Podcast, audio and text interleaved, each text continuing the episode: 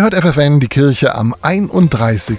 Dezember. Gemeinsam mit der Familie oder mit ein paar Freunden, so verbringen wohl die meisten von euch diesen Silvesterabend. Ganz anders ist das heute im Kloster in Duderstadt.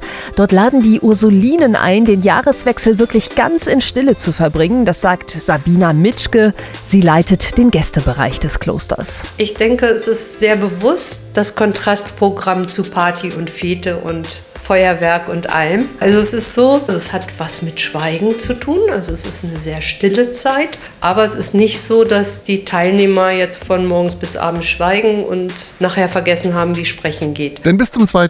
Januar gibt es im Kloster in Duderstadt kreative Angebote wie Malen, es gibt Entspannungsübungen und Gesprächsrunden über Gott und die Welt. Und natürlich auch reichlich Gelegenheit, nochmal über sich und sein Leben nachzudenken, denn das Jahresende ist dafür der perfekte Zeitpunkt, das meint zumindest Sabina Mitschke. Der Jahreswechsel, finde ich, bietet sich geradezu an, um innezuhalten, Pause zu machen, nachzudenken, nochmal zu gewichten, was ist in diesem vergangenen Jahr alles in meinem Leben passiert. Da auch einfach wirklich zur Ruhe zu kommen und die Dinge nochmal bewusst wahrnehmen, nochmal in die Hand nehmen und anzugucken. Im Kloster geht das vielleicht sogar ein bisschen besser als zu Hause in den eigenen vier Wänden, aber auch dort lohnt es sich mal Bilanz zu ziehen, um dann ins neue Jahr zu starten. Und ich glaube, dass es hilfreich ist, wenn ich so gesammelt und sortiert in das neue Jahr gehe, weil ich dann mit einem anderen Standing praktisch ins neue Jahr gehe. Also neu ausgerüstet, neu gewappnet